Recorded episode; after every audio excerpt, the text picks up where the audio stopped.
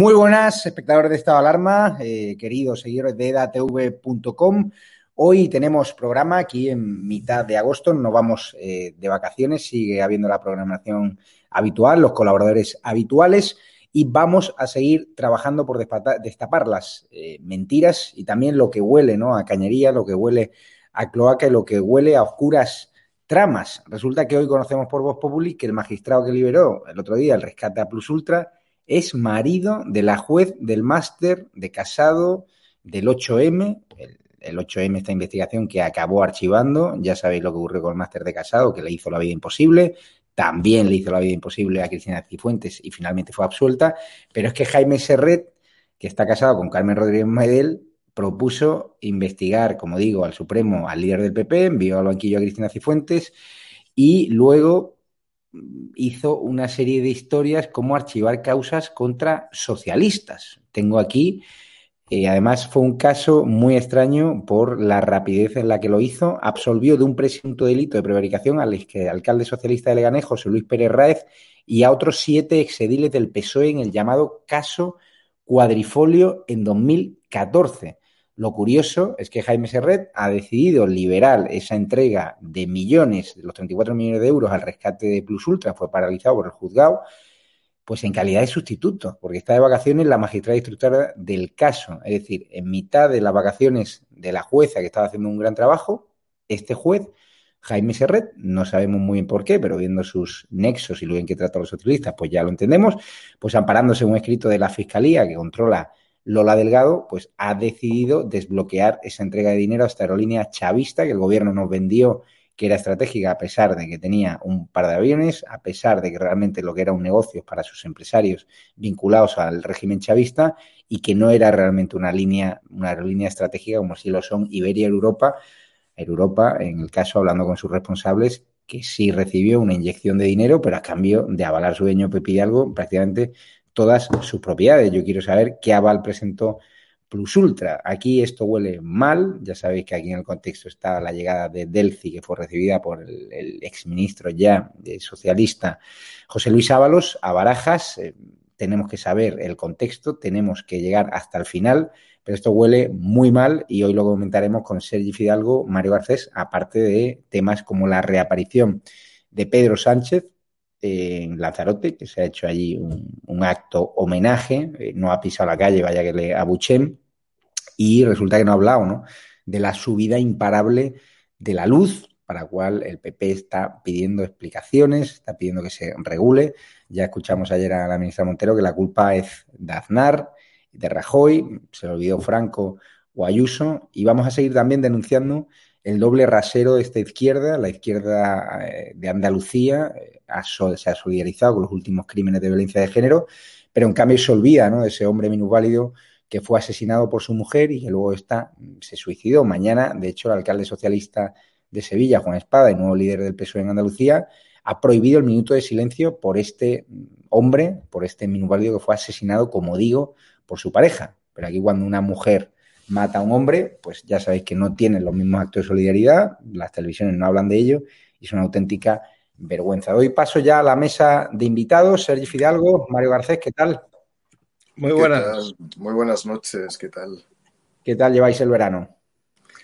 Bien, la verdad es que he estado una semana de vacaciones, la semana que la oposición se ha tomado, en estricto sentido. Ya estoy en Madrid, he estado en el Congreso estos días y ahora en casa, acabando un libro que tengo que entregar, una novela que tengo que entregar el 31 de agosto, pero bien, pasando calor y esperando una tormenta torrencial que va a llegar a Madrid ahora mismo.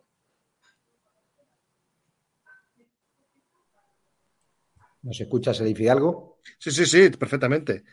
Bueno, pues nosotros con el lío, pues ya, tú ya sabes perfectamente que aquí la locura no para.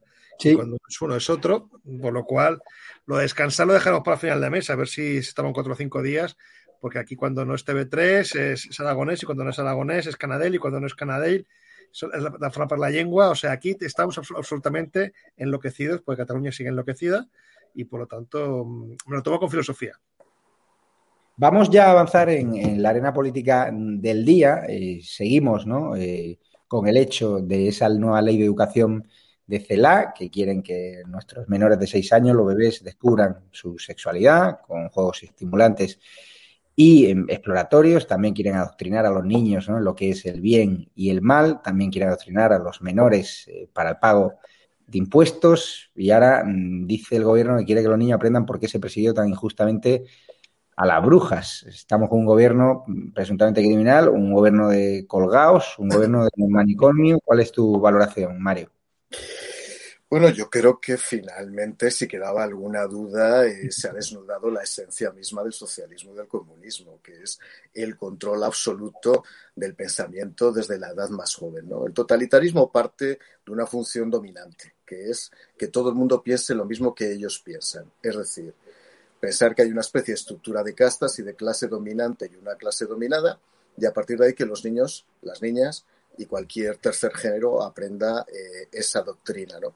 Eso se llama adoctrinamiento. Eh, la formación en valores no se lleva a cabo en las escuelas, se lleva a cabo en el núcleo familiar, en el módulo esencial que forma la relación de convivencia entre dos personas y sobre la cual se crea una familia. Esa es la realidad. Al colegio se va a la instrucción, a la formación. La palabra instrucción, una palabra ya vetusta que se utilizaba en el siglo XIX, debería ser resucitada, porque no se va al colegio a adoctrinar a los niños, sino que se va, insisto, a impartirles conocimiento, formación, técnicas de aprendizaje, pero en ningún caso valores. Cuando escuchaba estos días, ojo, ya no la ley CELA, que esto ya corresponde a la ministra Alegría, empecemos a dejar ya los ministros cesados atrás y empecemos a hablar ya de los nuevos ministros. En este caso, habrá que hacer responder a la ministra Alegría si realmente se ha enterado que ese borrado está en el ministerio, si tiene algún tipo de opinión, si no tiene ninguna opinión, si es una imposición más de Irene Montero y del ala rotunda fundamentalista del feminismo radical o de lo que sea. Yo soy secretario de Estado de la cosa y no reconozco la causa de ningún ninguna manera ahora en la, en la persona de Irene Montero y sobre todo ya una, una cuestión que casi es una chanza, es una broma o es una ocurrencia. Cuando éramos jóvenes, y Sergi y yo creo que somos un poquito mayores que tú, afortunadamente para ti Javier, nos enseñaban el género y el número en el colegio.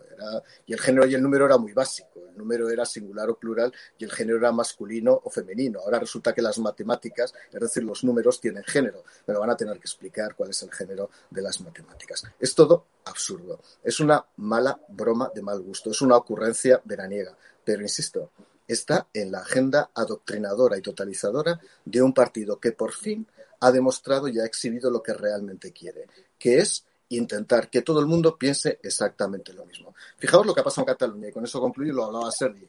Más yo que llevo, eso decía Sergi antes de entrar en el programa, una semana de ataques furibundos de, toda la, de todos los radicales de izquierda que actúan organizados como una cohorte, además, además que te amenazan de muerte, te insultan de cualquier manera, y nadie dice absolutamente nada. Para eso, desde luego, no cerrarán cuentas de Twitter, de Twitter cerrarán otras cosas, pues esas cuentas de Twitter no las cerran, ¿no?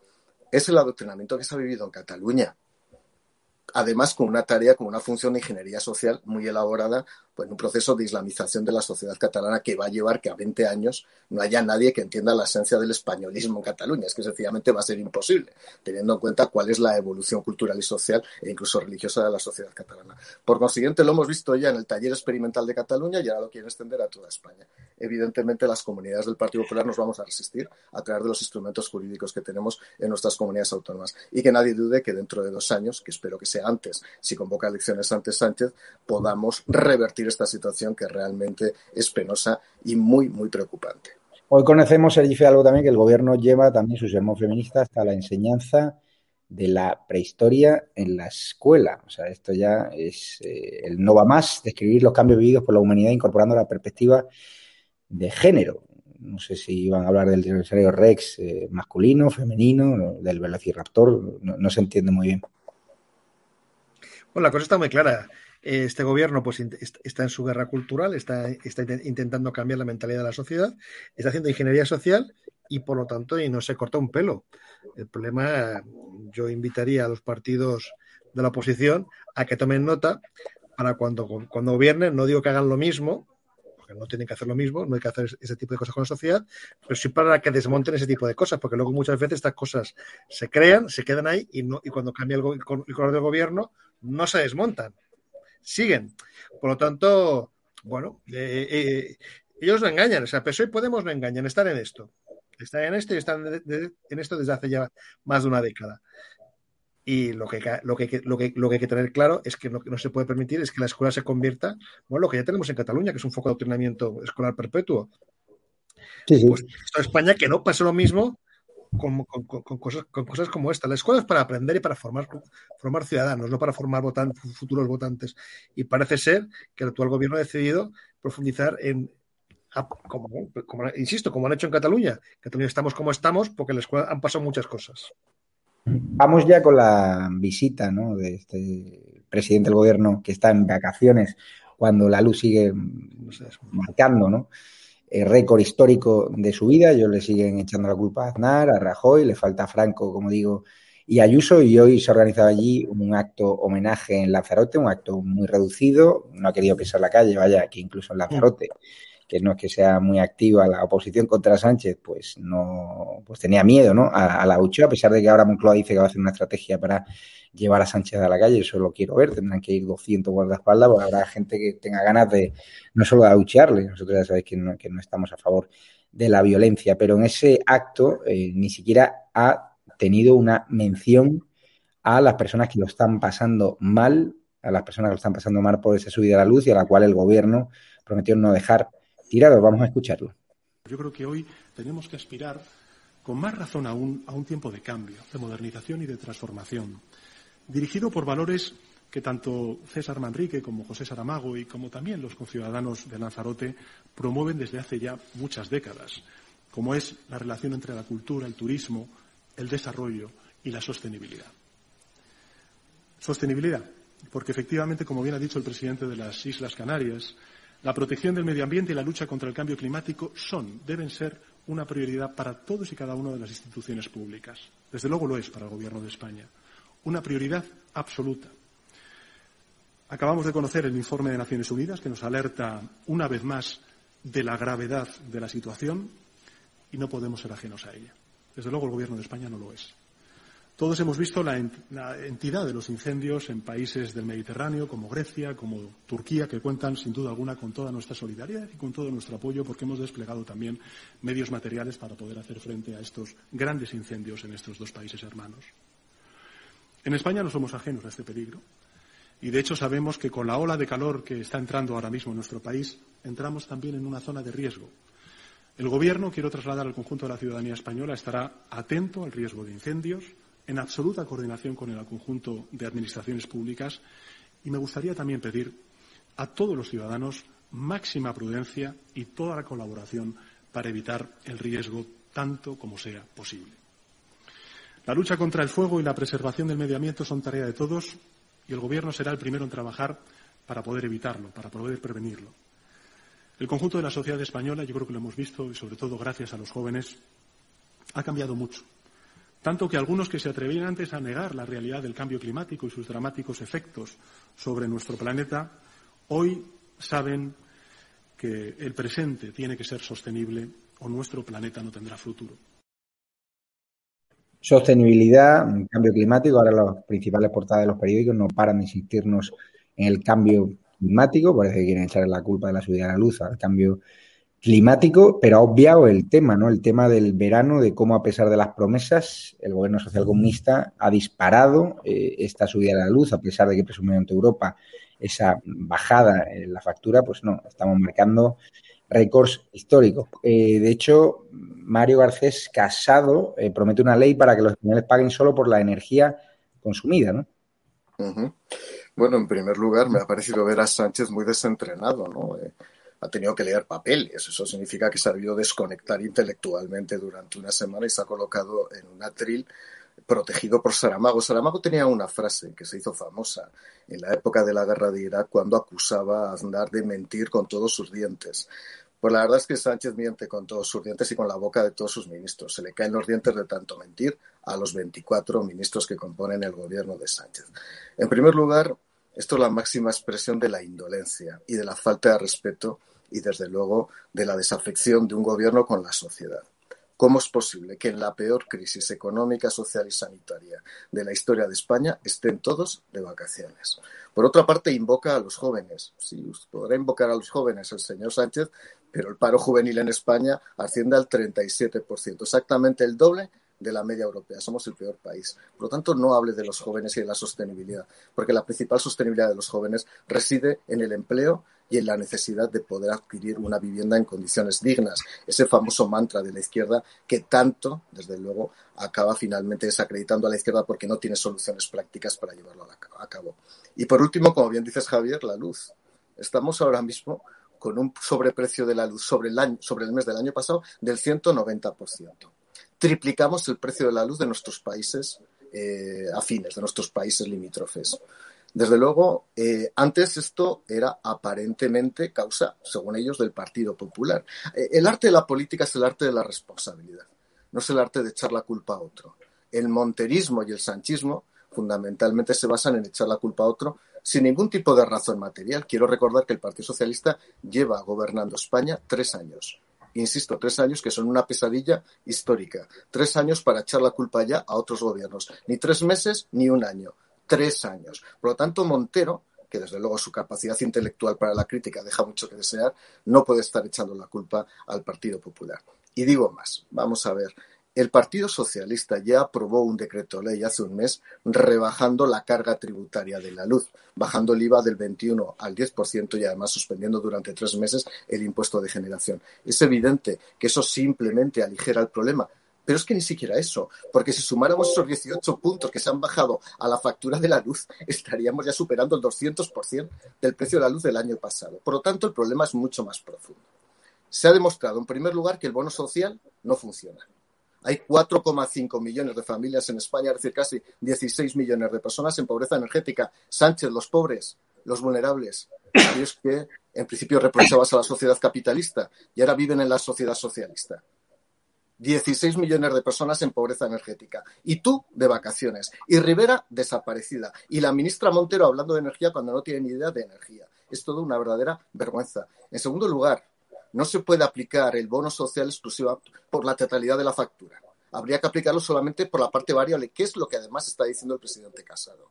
El Partido Popular propone que exclusivamente se pague por la energía consumida, no por los costes fijos que tienen que asumirse directamente por las compañías eléctricas. Y en tercer lugar, ha sido un fracaso absoluto la tarificación en función de tramos horarios. Es más, se ha demostrado que se está concentrando el consumo de los consumidores de energía en los tramos más caros. Por lo tanto, algo ha fallado.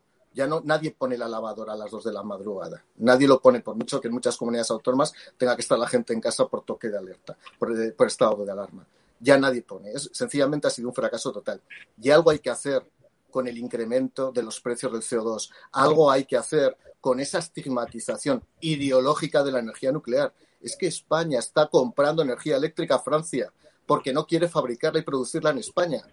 Y eso nos hace que sea mucho más cara la energía nuclear. El famoso nuclear es uno de hace 45 años que obedecía a una especie de naturalismo arcaico y yo no sé si de activista de base, sin ningún conocimiento científico, se ha mantenido en la doctrina socialista y en la doctrina de Podemos. Desde luego, no podemos ser, no podemos ser responsables de las tensiones respecto al precio del gas entre Rusia y Argelia pero algo tendremos que hacer también para mejorar nuestras relaciones con los dos países que no pasan por su mejor momento tampoco, fruto de la mala diplomacia vamos, Vamos a escuchar a Sánchez cargando contra Rajoy por la subida de la luz. Mire, los precios que dependen de usted no han hecho más que subir durante sus años de gobierno. Y le voy a dar varios ejemplos. El primero, ha aumentado en un 52% el precio de los medicamentos. Ha aumentado en un 10% la factura del gas.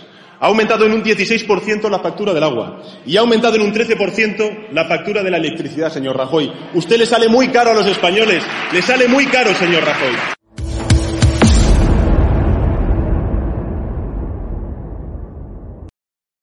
No hay presidente del gobierno al cual destroce más la hemeroteca que a Pedro Sánchez, es eh, vergonzoso. Podemos también ha salido retratado ese vídeo que circula en las redes sociales de Irene Montero, ¿no? Eh, criticando al Partido Popular por la subida de la luz, ahora guarda silencio. En cambio, parece ser que hay una estrategia en la formación morada de salir a la calle por la luz, daremos la batalla en todos los espacios y tratar de abrir ¿no? distancia frente al presidente del gobierno, frente al gobierno del PSOE.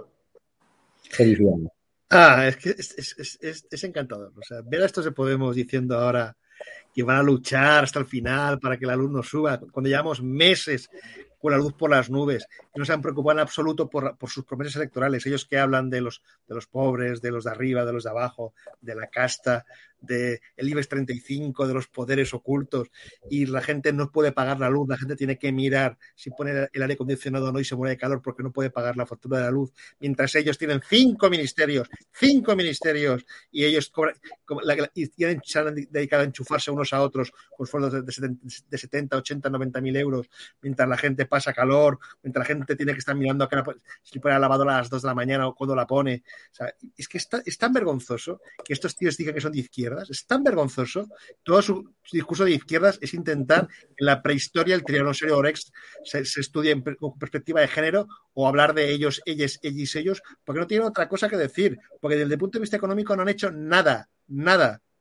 Hay colas del hambre, la gente no puede pagar la luz, sea, el, empleo cada vez es más precario, no se ha tocado nada. O sea, esta gente lleva un año y pico en el gobierno haciendo nada.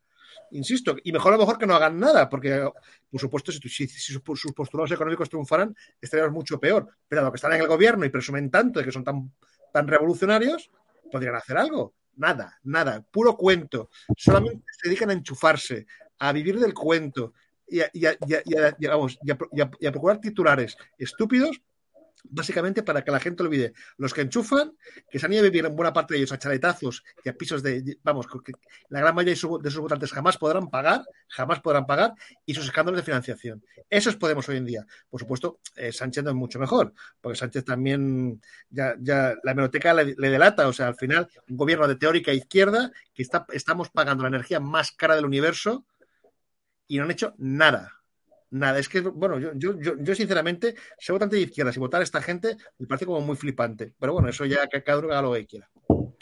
Lo cierto es que no hay frenado de seguridad de la luz. Mañana, nuevo récord, 115,83 euros. Y lo peor es que Sánchez presumió entre Bruselas de la rebaja del precio de la luz eh, para recibir los 69.500 millones de euros. Eh, vamos a cambiar de tema porque hoy ha salido un iluminado, un escritor, un tal Luis G que es el que le escribe los discursos a Pedro Sánchez, esos discursos de la mentira, y en la contraportada del mundo básicamente ha dicho que a mi madre, le, a su madre, le perdonaría votar a Ayuso, a Sabater no. O sea, se ha metido ¿no? Eh, con Sabater, tratando de ridiculizarle ¿no? por la presión que vivió en el País Vasco y que por eso ha cambiado. Pero ¿qué te parece estas declaraciones que tratan de dejar como una tonta a su madre y, también a gente inteligente como Sabater, pues no entiende ¿no? que vote a gente como Ayuso? ¿no? Fíjate, eh, Javier, eh, yo he sido subsecretario de Ana Pastor la Buena, no de Ana Pastor la Mala, que evidentemente no ha sido ministra en ningún momento y espero que no lo sea. Y Ana Pastor tenía una frase que yo creo que representa la esencia de la política. Mario, cada vez que expliques algo en política, que lo entienda tu madre. Y tu madre tiene que entender perfectamente todo, porque tu madre es más lista e inteligente que tú, más allá de la formación que haya recibido cuando era pequeña. ¿no? Por lo tanto, a ninguna madre hay que faltarle al respeto ni considerarla una tonta por poca o mala formación que tenga, entre otras cosas porque la intuición en política también existe. Y que porque puede haber gente muy ilustrada que no tenga ni idea y que tenga equivocado el voto, si alguna vez se puede considerar que el voto se erróneo en algunos de los sentidos de lo que es equivocación del voto, ¿no? Y estigmatizar a gente como Sabater me parece un error. Sabater se ha jugado la vida por la libertad en España y sobre todo en el País Vasco. Sabater se ha jugado la libertad y la vida por nosotros, toda persona que en este país se ha jugado la vida por los demás merece un respeto solemne, un respeto absoluto, aunque no comulgues con sus ideologías, aunque no comulgues con sus pronunciamientos políticos, aunque no comulgues incluso con cierta evolución político-cultural que haya podido tener. Pero insisto, máximo respeto personal, ya sea del Partido Socialista, del Partido Comunista o del Partido Popular, por toda aquella persona que, en el ejercicio de sus derechos legítimos, ha realizado una actuación y una función de poder garantizar la libertad individual y colectiva para que todos podamos vivir en convivencia en este país. Vamos a avanzar con el tema del día que hoy hemos conocido por Voz Populi, el magistrado que liberó el rescate a Plus Ultra, porque la jueza titular, eh, el magistrado sustituto, la jueza titular está de vacaciones, pues es marido de la juez del máster de Casado, la que le hizo la vida imposible a Pablo, también a Cristina Cifuentes, luego Cristina fue absuelta, eh, también investigó aparentemente el 8M al delegado del gobierno de Madrid, que lanzó a la calle a miles y miles de mujeres junto con el gobierno, junto con las terminales mediáticas del gobierno, al final, tras mucha tensión y mucho paripé que parecía que iba a poner en jaque ¿no? al gobierno, la jueza Carmen Rodríguez Medel, pues al final se archivó. Pero lo curioso es que Este tipo, el magistrado Jaime Serret, pues sorprende este lunes con su decisión de desbloquear los 34 millones de euros del rescate a Plus Ultra, que había sido paralizado apenas 18 días antes por la titular del jugador número 15 de Madrid, Esperanza Collados, que está investigando y muy bien hecho el rescate a la aerolínea, pues curiosamente, estando ya de vacaciones, toma esa decisión. El problema es que cuando uno mira su trayectoria, pues este juez fue conocido ¿no? Eh, por su labor en Getafe, por su mala labor en Getafe, donde vivió una de las pocas polémicas, ¿no? Eh, una polémica que salpica, ¿no? A nivel mediático su carrera. Absolvió de un presunto delito de prevaricación al alcalde socialista de Leganés, José Luis Pérez Raez, y a otros siete exediles del PSOE en el llamado caso cuadrifolio. Lo que sorprendió en aquel momento fue la inusitada rapidez con la que se dictó la sentencia, solo unos días después de celebrarse el juicio oral. Allí en Marbella conocería a la magistrada Carmen Rodríguez Medel, donde tuvo también, donde estuvo un tiempo. Y lo curioso es que ahora, eh, amparándose, ¿no? apelando a un escrito de la Fiscalía que controla Lola Delgado, pues ha decidido desbloquear este rescate en una aerolínea que no es estratégica, que es deficitaria y que no está justificado bajo ningún punto de vista que haya sido rescatada por el gobierno, cuando hay un montón de empresarios, un montón de autónomos que no tienen ni una sola ayuda del gobierno y tienen que echar el cierre pero claro, no tienen vínculos con el chavismo, no tienen vínculos con esa Delphi que fue recibida por Ábalos y compañía, y es una auténtica vergüenza que un caso ¿no? como el de Delphi no fuese investigado, se destrozasen ¿no? las, las cintas de vídeo y que la justicia lo archivase sin ni siquiera ver esas cintas. Pero bueno, Sergio Fidalgo, viendo toda esta trama, donde está Lola Delgado, donde está Carmen Rodríguez Medel, donde está este juez que se ha portado muy bien con los socialistas, ¿A qué te huele todo esto tomando una decisión mientras la jueza titular está mm, de vacaciones? No sé, huele todo un poco extraño, ¿no? Por supuesto, todo de Plus Ultra huele muy, muy, muy extraño desde el principio. O sea, no se entiende esa, facilidad para dar tanto dinero a una aerolínea que es, que es irrelevante en el, en el panorama de trans, bueno, aeronáutico español. O sea, ya de entrada es todo muy raro, el proceso es muy irregular, las explicaciones han sido muy escasas y muy malas.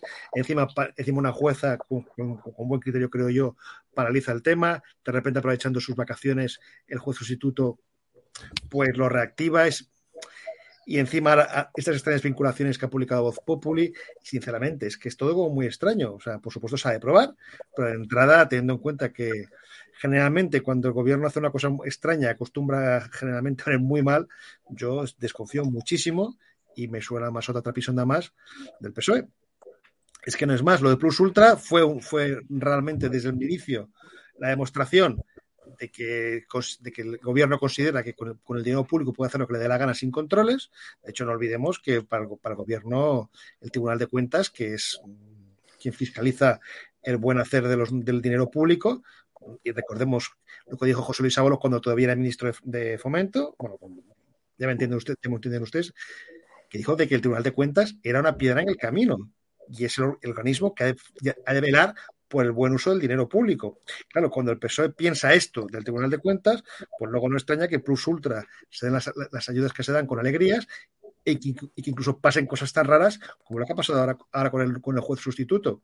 Que a lo mejor es todo muy legal, pues es posible, porque supongo que listos, listos serán y no, no, no, se ha hecho una chapuza, pues tendrán problemas judiciales, pero desde luego ético no lo es y huele fatal y seguimos mm, asistiendo a un triste espectáculo en el cual tenemos un gobierno que está poco a poco degradando nuestra democracia. Algunos preguntáis en el chat si es este hecho, si este rescate, ¿no? presuntamente fraudulento a la línea chavista Plus Ultra va a poder seguir siendo investigado. Ahí en el auto el juez deja claro los delitos penales que podrían haberse cometido siguen siendo investigados. Tanto el PP como Ciudadanos respetan la independencia judicial, pero claro, eh, Mario, viendo todas estas relaciones de los distintos implicados en esta decisión, un juez que toma una decisión de desbloquear, ¿no? un rescate de 34 millones de euros que había sido bloqueado por la titular, que investiga la causa, un juez que tiene una relación sentimental con una jueza que no quiere mucho, los del Partido Popular, que hizo pasar un auténtico vía crucis a Pablo Casado y a Cristina Cifuentes, un juez que se ha portado muy bien con los socialistas, absolviendo ¿no? a varios de ellos, en el caso Cuadrifolio, un tiempo récord, pues claro, independencia judicial en este caso no sé hasta qué punto, sobre todo cuando el escrito de la Fiscalía de Lola Delgado se posicionaba a favor de devolver la pasta, ¿no? de rescatar de forma injustificada a Plus Ultra. Bueno, aquí hay varias cosas, Javier. En primer lugar, yo creo en el Estado de Derecho. Lo que no creo, evidentemente, es en las casualidades. ¿eh? Y empiezo cada vez a creer menos en la casualidad y en el azar, y menos en el mundo de la administración de justicia. Mira, en España hay dos tipos de jueces, el juez de verano y los jueces permanentes. Y luego está el tercer modelo, eh, modelo de juez, que es Baltasar Garzón, que ya es una especie rara por sí misma, que lo que busca es directamente el protagonismo o lo buscaba día a día. Que se lo digan sino a Lola Delgado, ¿no? Creo que un juez de verano, un juez sustituto, debe evitar tomar decisiones de esta magnitud precisamente porque están sustituyendo en una causa que es fundamental y cuya instrucción está llevando a cabo otro magistrado. Salvo que hubiera un plazo perentorio que hubiera que cumplir, creo que deberían evitar tomar este tipo de decisiones. Porque si no, los jueces sustitutos, fundamentalmente aquellos que mantienen menos equilibrio judicial, y quiero pensar de verdad en la independencia judicial, tienden a buscar el protagonismo de verano. Y eso hay que tener muchísimo cuidado. Por lo tanto, estamos analizando evidentemente el auto y lo vamos en su caso a recurrir. Dicho lo cual, Dicho lo cual, quiero decir también, hay un aspecto que ha pasado por alto a toda la prensa y a todos los periódicos y a todos los medios de comunicación, que es el informe de la intervención general en este tema. En primer lugar, hablaré de la forma y del fondo. Y hablo ahora como interventor del Estado y como responsable que he sido de las causas judiciales cuando estaba en la intervención general de la Administración del Estado. Vamos a ver, en primer lugar, que la intervención general emita un informe diciendo que no hay riesgo y que hay capacidad de devolución del préstamo es un verdadero disparate. Hoy por hoy, esta línea no genera ingresos comerciales ni ingresos financieros para poder atender la devolución de esta deuda. Eso es imposible y lo sabe cualquier interventor de entrada. Es más, quiero recordar que esa misma intervención general a la que yo, de la que yo formé parte dijo que los créditos participativos que se daban a las concesionarias de carreteras, como no se podían devolver, se tenían que contabilizar como gasto. Aquí que me digan cómo se va a poder devolver una compañía que no genere ingresos. Por lo tanto, coherencia. Y dos, desde el punto de vista formal. Quiero recordar, si no ha cambiado la composición del Consejo de Administración de la SEPI, que en el Consejo de Administración de la SEPI está la Secretaria de Estado de Presupuestos y la Subsecretaria del Ministerio de Hacienda, y que la intervención general depende de ambos órganos. Por lo tanto, la intervención general no podría haber emitido ningún informe. En este caso, porque hay dos titulares de dos órganos directivos del Ministerio que estaban ahora mismo siendo investigados como consecuencia de la decisión vinculada al caso. Ojo con este tema porque alguien ha podido incurrir en responsabilidades. Lo estamos analizando, veremos quién ha firmado el informe y haremos un análisis detenido de lo que ha ocurrido. Esto le costó el puesto a José Luis Ábalos. Sergio Hidalgo, ¿tú crees que los españoles llegaremos a conocer qué se esconde detrás del escandaloso ¿no? rescate de Plus Ultra, por qué, si son favores prestados al régimen chavista de Venezuela, por qué decapitaron a José Luis Ábalos, si José Luis puede tirar de la manta, porque él bien sabrá qué ocurre ahí, además con sus buenas relaciones que tiene en Venezuela y en Colombia. Yo espero que sí a lo mejor tardamos, no creo que mientras Sánchez esté en el poder nos podamos enterar de todos los, de todos los pormenores. Por supuesto, la mano, de, la, mano de, Sánchez es muy larga y muy poderosa y me imagino que en la judicatura, en la fiscalía, bueno, en buena parte de los poderes van a andar con, con mucho ojo, pero al final nos enteraremos, porque al final perderán las elecciones algún día, entrará un nuevo gobierno y se levantarán carpetas. Yo creo que sí, yo creo que sí, que nos vamos a acabar enterando y descubrimos que cómo se han regalado esos millones de euros a una aerolínea irrelevante y que no tiene y, que, tiene unas conexiones tan sospechosas y tan terribles que, todo hace pensar que haya habido algo muy raro. Bueno, Mario, tenéis, tenéis mucho trabajo por delante. Yo espero que lo consigáis y que consigáis algún día destapar todo lo que ha habido ahí, porque realmente hay mucho que investigar y hay mucho que saber porque los españoles merecemos que nuestro dinero se gaste como, toca y en lo que toca y no en operaciones políticas para pagar favores, que es lo que a lo que lo que, lo que parece. eh, curioso, vamos a abordar eh, un tema eh, que a mí me indigna bastante, sobre todo el, doble rasero de la izquierda, de la prensa. El otro día una mujer, una bestia, asesinó a, a su marido minusválido y luego se suicidó, se tiró por el balcón.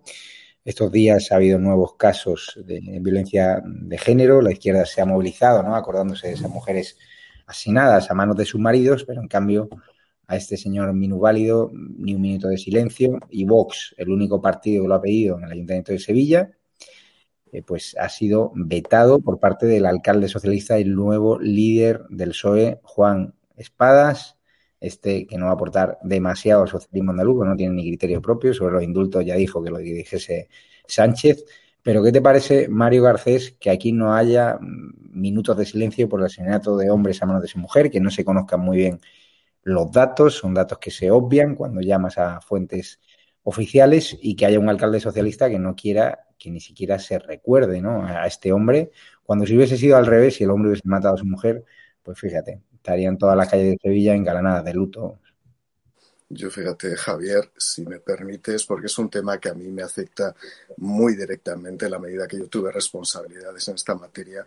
A mí lo que más náusea me produce es eh, el comportamiento del Partido Socialista antes y después. Cuando el Partido Popular gobernaba, por cada asesinato de una mujer en España, se nos acusaba directamente a los responsables del gobierno de ser poco menos que cooperadores necesarios en el asesinato por violencia machista de una mujer. El propio Pedro Sánchez lo llegó a decir en algunos tweets. Ahora, ¿de quién es la responsabilidad, Pedro Sánchez? Yo no le voy a echar la culpa de ningún asesinato, ya sea de un hombre o de una mujer, al gobierno. La responsabilidad de un asesinato recae directamente en el asesino, no directamente ni indirectamente en los poderes públicos. Pero hay que tener un rasero moral indigno para reprochar, insisto, en un momento anterior la etapa política, los asesinatos de mujeres al gobierno del Partido Popular y ahora decir que probablemente la culpa sea de Vox, porque ya veremos que la culpa será de Vox. Y yo no estoy aquí precisamente para defender a Vox, porque yo soy miembro del Partido Popular, pero en este caso sí que lo voy a decir. Vox no tiene tampoco la culpa. Vox podrá tener, un discurso que yo podré compartir más o menos, que muchas cosas en este tema no comparto pero desde luego no tienen ninguna responsabilidad. He llegado a escuchar en el Congreso de los Diputados que parte de los asesinatos ahora mismo proceden directamente del discurso de una fuerza política como Vox. Me parece de una indignidad, de una ignominia total que el Partido Socialista vaya aprendiendo la teoría de la culpa y de la responsabilidad. De los asesinatos, la culpa la tienen directamente los asesinos. Del incremento de los independentistas en Cataluña, la culpa la tienen directamente los independentistas. Que no invirtamos la carga de la responsabilidad, porque si no volvemos al mundo de la Inquisición. Por lo tanto, Javier, me parece todo muy triste. Y cuando se colectiviza pasa esto, Javier. Cuando se colectiviza, pues se mantiene el minuto de silencio por unos colectivos y no por otros. Y cuando se colectiviza y el Partido Socialista tiende a colectivizar dos, tres grandes grupos, que son jóvenes, por cierto, el peor estado en cuanto a los indicadores sociales y económicos de los jóvenes. Mujeres, por cierto, ha bajado el bienestar social de las mujeres 10 puntos. Y por último, en otros sectores, pues se tiende a esto, a buscar ventaja en cualquier acto de manera solemne que, pueda tener algún rédito político. Por consiguiente, claro que vamos a encontrar contradicciones y nunca las va a resolver el Partido Socialista.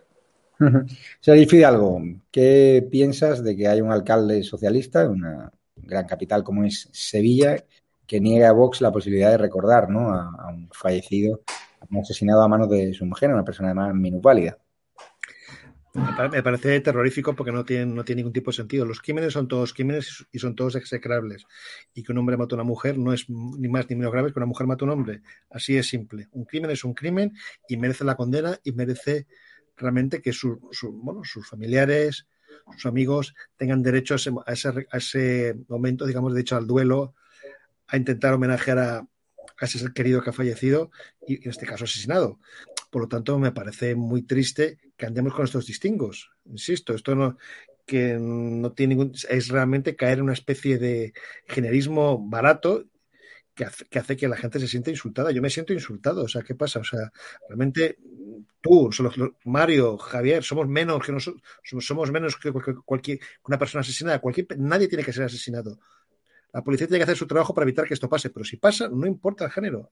No, se puede hacer distingos según el, género del muerto. Me parece terrorífico y realmente Espada ha demostrado que si quiere se presenta a la Junta de Andalucía, lo tiene muy mal, pero con ese sectarismo evidente no puede llegar a ningún sitio. Lo siento. Mm, tendría que haber, sido, haber tenido más alturas de mira. Pero bueno, insisto, eh, a este hombre le candidato sanchista, con lo cual si le candidato sanchista para la Junta, pues es lo que hay. No esperemos, no esperemos mucha generosidad por su parte ni mucha altura de miras. Otro escándalo, Mario Garcés, que salpica este gobierno, pero al final va a pagar el pato, pues el que era jefe de gabinete de González Laya por la entrada del líder del Frente Polisario, el terrorista Galia, nuestro país, eh, que provocó una crisis diplomática sin precedentes con Marruecos, la invasión de Ceuta y ahora resulta que en toda esta operación el culpable es el jefe de gabinete de la que era ministra de Asuntos Exteriores. Aquí no pinta nada Marlasca, aquí no pinta nada Sánchez, cuando ellos seguro que fueron los que tomaron las decisiones, en connivencia también con el CNI, pensando que Marruecos no se iba a enterar que su enemigo número uno estaba curándose ¿no? allí en España, lo metieron con identidad falsa, los servicios de inteligencia marroquíes se enteraron y fíjate lo que pasó en, Ceuta. Al final va a pagar el pato un jefe de gabinete, un don nadie, cuando realmente aquí hay altos responsables políticos que tienen mucho que decir y, mucho por lo que rinden cuentas. ¿no?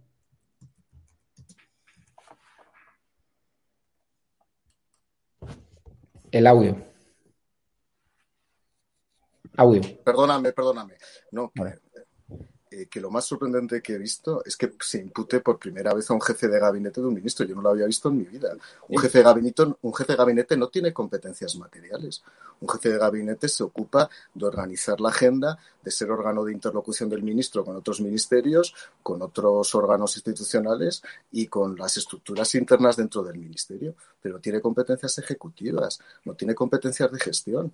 Por consiguiente, yo no sé si el juez es conocedor, debe ser otro juez de verano de cuáles son las competencias de los funcionarios en la administración del Estado. Un jefe, de gabinete, si actúa es por instrucción u orden inmediata de su superior, que es el ministro. Y a partir de ahí no hay otra responsabilidad de quien ejecuta, de quien ordena. Insisto, un jefe de gabinete, repito, así nos escucha el juez o le llega este mensaje al juez, de un ministro no tiene competencia. Estamos haciendo ya la tarea de defensa procesal al jefe de gabinete de la ministra, porque no tiene ninguna competencia. Quien tiene que estar sentado ahí es o la ministra o el secretario de Estado o el director general que dio la orden, que son los que tienen atribuidas competencias por el orden, por la orden ministerial o por el decreto que atribuye competencias a los ministerios. Por consiguiente, esto tendrá el recorrido que tenga. Este señor va a salir liberado necesariamente. Cuestión diferente es que fuera el tonto útil cuestión diferente que seguramente fuera la mano que prolongara la orden de la ministra. Pero quien dio la orden, desde luego, no es él. Y quien tiene que responder es quien dio la orden, y así evidentemente me imagino que se resolverá finalmente. Por lo tanto, tiempo al tiempo. Mario Garcés, muchísimas gracias, eh, portavoz del Partido Popular. Y voy a cerrar con Sergi Fidalgo porque ha vuelto a pasar en todo mentira ese programa basura que abandonamos muchos eh, por el sectarismo, por la forma de ridiculizar a la derecha, por la forma de tergiversar, por la forma ¿no? de estigmatizar, ridiculizar a gente en situación de desventaja, pues la ha vuelto a liar, en este caso con Javier Nart. No sé eh, si has podido ver el momento, aquí no lo podemos reproducir porque nos cortarían el programa eh, Mediaset, pero básicamente Marta Flitch se ha puesto ahí como una loca, esta que vivió muy bien con el postfranquismo eh, y ahora se ha convertido en una roja radical pues eh, básicamente han tenido ahí un careo sobre la violencia de género, sobre lo que era acoso, lo que no era acoso, y trataba de imponer su pensamiento a Javier Nar, y ahí básicamente lo que le ha dicho Javier Nar es, tengo que hablar de lo que tú quieras, y ha decidido abandonar el plató. No sé si has visto el momento. No, no, no he visto el vídeo, pero bueno, lo, he leído lo, he leído en digital y lo he visto y me he indignado bastante porque Javier Nar, ante todo, es un libre pensador. Es, una persona que, siempre dice lo que piensa, que es una persona libre, es una persona que no, siempre estoy de acuerdo con él, pero es una persona que le gusta debatir, le encanta debatir y le encanta intercambiar ideas. Lo que no acepta son imposiciones y lo que no acepta es es, es, es, tragarse lo que cualquiera, cualquier presentadora le apetezca, digamos, imponer. Por lo tanto, para debatir con una, con una persona como NAR hay que tener tolerancia, hay que tener respeto y parece ser que esta, esta personaje, esta presentadora de, la cuadra de Risto Mejide, pues lo tiene más bien poco, va de humorista, con cierta poca gracia, por cierto, pero en el fondo es una, es una propagandista más. Bueno, mmm, bien por NAR, bien por, por, digamos, por su firmeza, bien por hacer lo que ha hecho. Y sinceramente, es que, bueno, yo parto de la base, yo todo es mentira, es que no la veo hace siglos. Y un día más, hace poco, un día lo puse por casualidad y me encontré la Raola. Y dije, ufa, también aquí, hostia, ya, ya tengo en TV3, no, no, no, quiero aguantarla más. Y así directamente jamás la he vuelto a poner. O sea, mm, yo recomiendo a la audiencia que si que hay muchas mejor cosas que hacer, como te vas a la TV, miras el archivo que hay 200.000 vídeos mucho, mucho más interesantes que mm. acercarse a ese programa que realmente solo sirve para, bueno, de hecho, para perpetuar el, actual estado de las cosas. No deja de ser más de un programa dentro de esta cosmovisión de medios que hace que Pedro Sánchez esté muy cómodo y esté muy omnímodo en el control de la televisión. Se nota mucho la mano de Tony Soler, ¿no? De su productora minoría absoluta. Bueno, bueno, claro. Tony Soler juega todas las cartas. En Cataluña es el más, es el más radical del procés y, en Madrid, pues como quien, quien, paga la pasta ya no es el procés, sino que es Sánchez, pues mm. venga, al gobierno. Este hombre sabe hacer negocios, le va muy bien precisamente por eso. Porque está con quien manda y con quien paga. Sí, sí. Pues el, problema es nuestro, la gente que lo ve. Si no lo veía nadie, se acabaría rápido. Porque en Mediaset pues, no tienen muy claro esas cosas. ¿eh? Pues muchas gracias, Sergi Fidalgo. Te seguimos y te leemos en el catalán.es. A la audiencia, recordarles que mañana tenemos programón en el asador Guadalmina. Mañana le tocará el turno a Carlos Cuesta y a Cristina Seguí. Está todo a tope. No sé si quedará alguna mesita así que de alguien que haya cancelado el momento, pero nos hablan de aforo completo tanto para el jueves como para el viernes, pero llamen al restaurante y confirmen. El viernes estará Roberto Centeno, Eduardo García Serrano y Hugo Pereira. Hablaremos de todo, sin tapujos. En teoría, mañana YouTube nos devuelve el canal oficial después de una semana censurados por criticar un vídeo crítico Seguí contra el pasaporte COVID que han tumbado también los tribunales. Pues mañana esperemos ya informarles desde el canal oficial, donde tenemos más de 300.000 suscriptores y después de 14 cierres pues nos merecemos un poquito de tregua, ¿no? Eh, montamos edatv.com con su apoyo, ¿no? Esa plataforma televisiva para poder hablar sin censura, para poder hablar en libertad. Por eso es muy importante se registren en edatv.com ahora mismo, que se lo digan a sus allegados, a sus amigos, porque ahí publicamos vídeos en exclusiva que no publicamos en YouTube por el miedo al cierre, por el miedo a la censura.